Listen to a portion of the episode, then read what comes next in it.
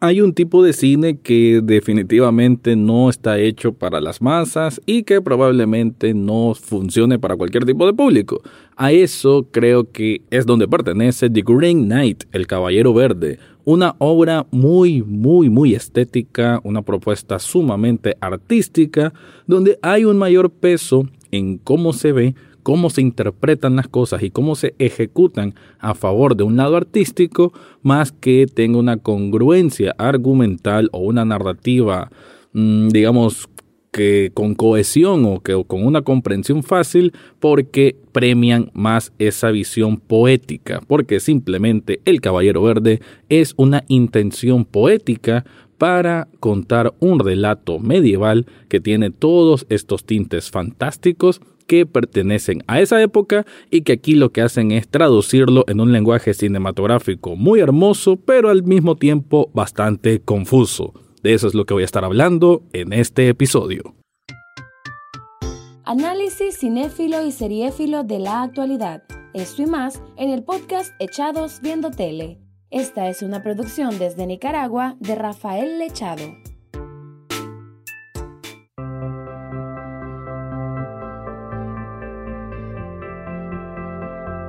Bienvenido o bienvenida a un nuevo episodio de Echados Viendo Tele, el espacio para escuchar críticas, comentarios, opinión del mundo de las series y algunas veces de películas. En esta ocasión te voy a hablar de la película The Green Knight o El Caballero Verde que se estrenó, si no me equivoco, como a mediados de 2021 y que para varios cineastas o varios medios que hablan de cine estaba en el top 10 o top 5 incluso de las mejores películas del año. Aún así, es definitivamente una película para el cinéfilo más profundo, para el cinéfilo que va más allá por el sustento, por la estructura cinematográfica en sí. O sea, no está, no es una película, ah, como lo dije al, principio, no es una película para todos los gustos. Y entiendo si mucha gente la rechaza, así como tal. Eh, para mí es una película que me gustó mucho ver porque visualmente es, bueno, atrapante, ¿no? Una estética visual impresionante porque además como es una historia de fantasía con mezclas de, de romance y terror, o cuando digo romance me refiero a romance medieval, poético, shakespeariano, no, o sea, otro tipo de romance, no me refiero a un amor simple y común, porque ni siquiera es una historia de amor hombre y mujer, eh, sino quizás historia de amor propio, de la dignidad, del honor de un caballero y de las aventuras de este caballero por probar su honor o, por qué no decirlo, cambiar su cobardía a ser un caballero según lo que se espera de él. Eso puede ser como un mensaje muy muy general de lo que aborda esta película que está basado en un cuento o en un poema, mejor dicho, que no tiene autor, es un poema muy conocido que incluso ya ha tenido otras adaptaciones cinematográficas, sin embargo es un poema que, eh, o sea, que ha trascendido, pero son esas obras sin autor. Es una de las tantas obras sobre el rey Arturo, aunque no precisamente de él, sino sobre su sobrino Gawain o Gwain, dependiendo quién lo pronuncia, como lo digan, pero por términos de este podcast le voy a decir Gwen, en que es un joven que quiere tener el título de caballero y que se le reconozca su valor, digamos, dentro del reino, pero su tío, el rey Arturo, como que todavía no está muy convencido al respecto. Es así que una noche de Navidad, el tío, durante esta muy famosa mesa redonda, le dice que le cuente un cuento, ¿no? un cuento honorable. Él le dice que no tiene ninguno pero pues que eh, como que le invita a que, bueno, que busque su propia historia, que forje su propio destino para tener él, igual que los demás miembros de esta corte del rey Arturo, historias eh, caballerescas dignas, ¿no? De que estén en los cánticos de los bardos. Es ahí que aparece el caballero verde, que irrumpe en esta reunión, en esta celebración navideña, y el caballero verde representa un hombre que es mitad hombre y mitad árbol, así como estos seres del Señor de los Anillos, que hay que decir que el Señor de los Anillos, Tolkien, es uno que, de los traductores de, esta, de este poema original de hace muchísimos años y que quizás de este poema original, que como le dije al comienzo, mezcla fantasía e historias heroicas hasta cierto punto, aunque aquí el héroe es muy distinto a lo que uno espera de las aventuras artúricas, a como también se le conocen, pero aún así es una fuente de inspiración de muchas historias de fantasía que ahora conocemos bastante bien. Entonces, el Caballero Verde llega y le propone un juego. Este juego consiste que llama a alguien de lo que esté presente ahí para que le dé un golpe y que quien se atreva pues que lo haga y él no va a obtener ninguna no, no va a oponer perdón ninguna resistencia entonces quien se luce es el sobrino Gawain o Wayne quien sin dudarlo demasiado le da un zarpazo con una espada y le corta la cabeza. Ahí se siente él como que ah esta es mi oportunidad.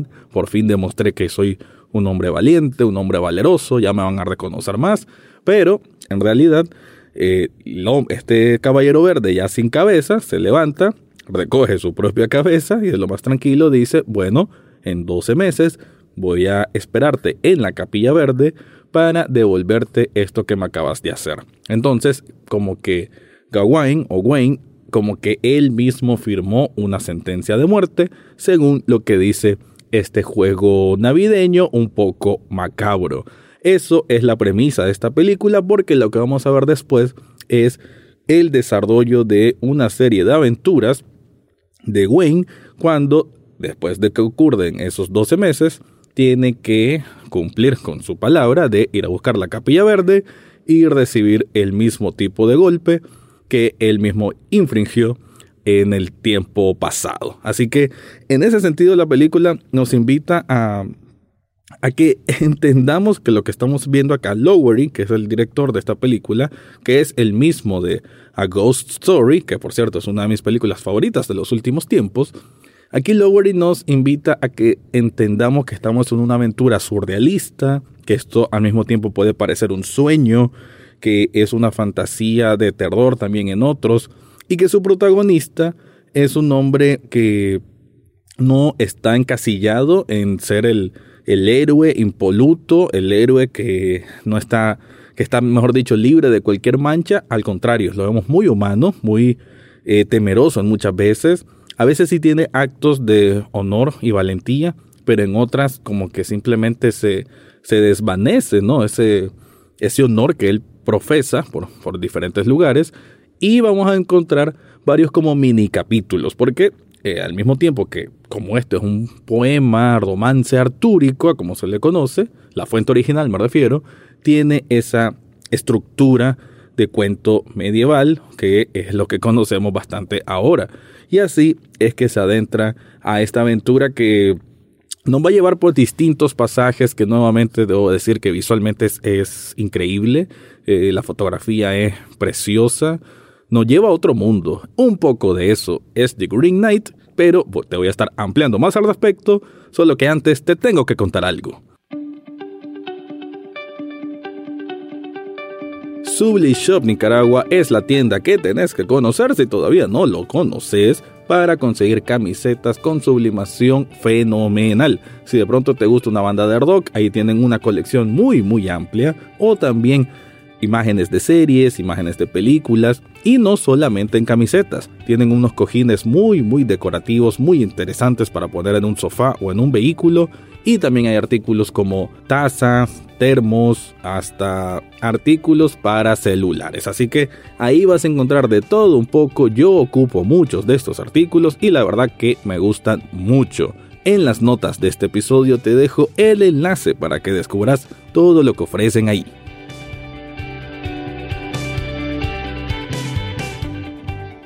Tratando de contar un poco entonces cómo va esta narrativa, cómo la historia va subiendo cuando ya empieza la aventura, podemos decir de que el protagonista Gwen, que por cierto es interpretado por Dev Patel, que aquí hace una actuación muy completa, la verdad que desde sus desde su mirada, desde su mirada encontramos cuando él está mintiendo, cuando tiene temor, cuando siente valentía, cuando siente incertidumbre, que puede ser la mayor parte del tiempo, o cuando simplemente está decidido para hacer algún sacrificio o hacer algo por alguien más.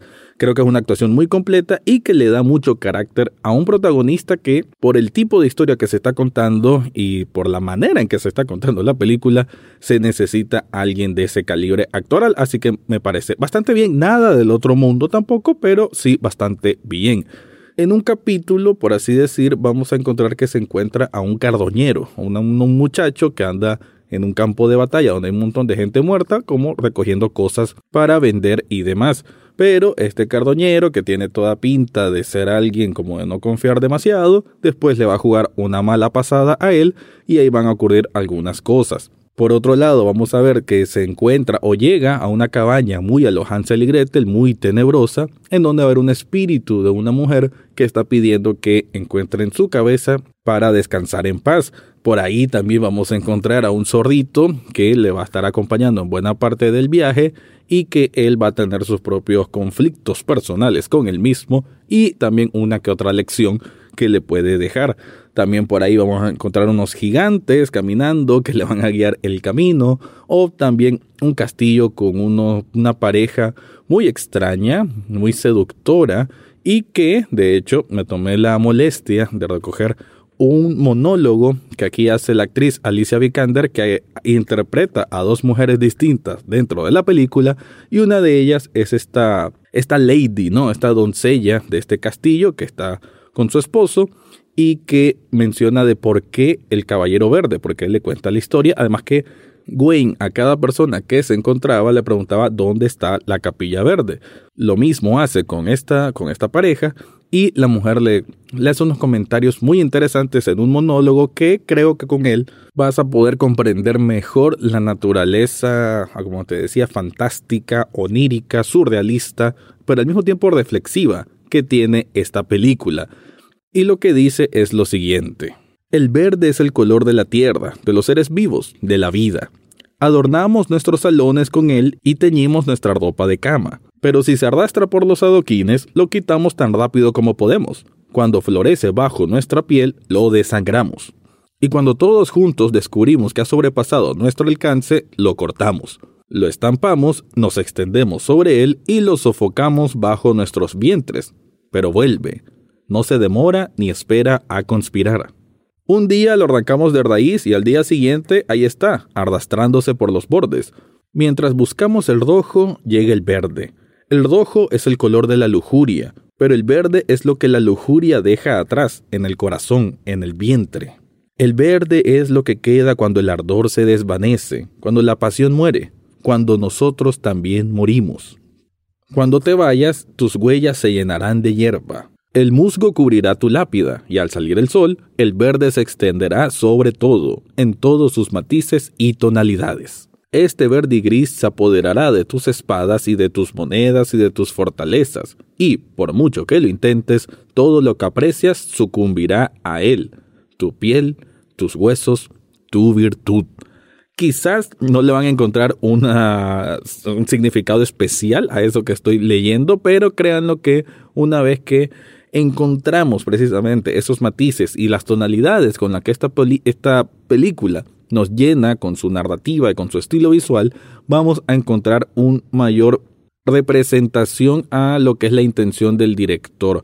Ah, como le dije al comienzo también, sí, la película obviamente no es para cualquiera, es una película que puede ser tediosa porque está construida a ritmo lento, sí suceden bastantes cosas, por lo que, ah, como lo dije, está dividida en capítulos, pero al mismo tiempo cada capítulo puede que eh, no terminemos de entender si eso que está sucediendo está sucediendo, es un sueño o no es un sueño. Entonces, como es una fantasía que exige del espectador que tengamos una mente como más abierta, como de unir hilos desde nuestra percepción, o sea que es literal una obra de casi libre interpretación o que la interpretación tiene que ser algo que descubramos desde nuestros interiores, entonces es una película que definitivamente está pidiendo más de quien la mira, pero al mismo tiempo para mí es una experiencia, sí lo es, es una experiencia audiovisual bastante rica, bastante interesante y un tipo de película además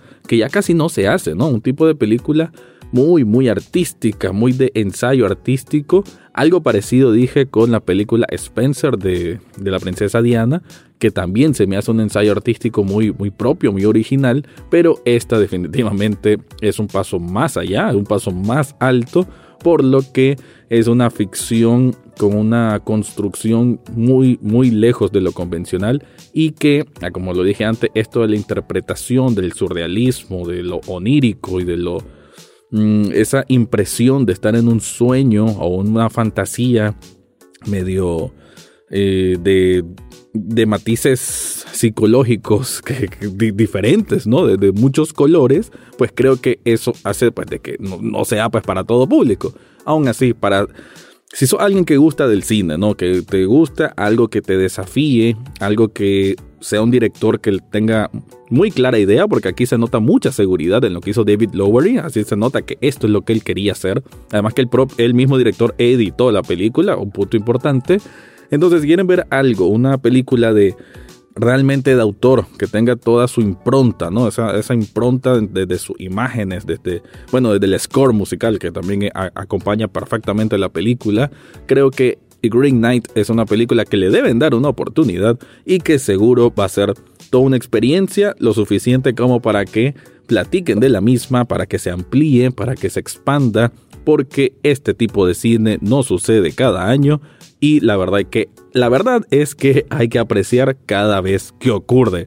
Con eso voy cerrando este review que no puedo decir que sea un review porque sinceramente es una película que me supera, me supera, no no tengo esa expertise suficiente para analizarla a un punto más profundo, pero sí entiendo su profundidad. No, no creo que suena ambiguo eso que estoy diciendo, pero bueno, la película en sí juega con lo ambiguo, acaricia lo ambiguo y es casi, casi una oda a la ambigüedad. Ok, con eso ahora sí termino el review. Antes de despedirme, te recuerdo que en las notas del podcast está el enlace de coffee.com pleca echados viendo tele, donde puedes hacer una donación de un café virtual. Un café virtual apenas cuesta un dólar y con eso estás apoyando este proyecto. Ahora sí me voy, ese fue mi review de The Green Knight o El Caballero Verde. Eso fue todo por hoy en Echados Viendo Tele. No olvides suscribirte desde tu sitio favorito, ya sea Spotify, Apple Podcast, Google Podcast o hasta en YouTube. En las notas del podcast encontrarás el acceso a Facebook, Twitter e Instagram, además de cómo hacer una donación de un café virtual a este programa. Gracias por escuchar y serán hasta la próxima semana.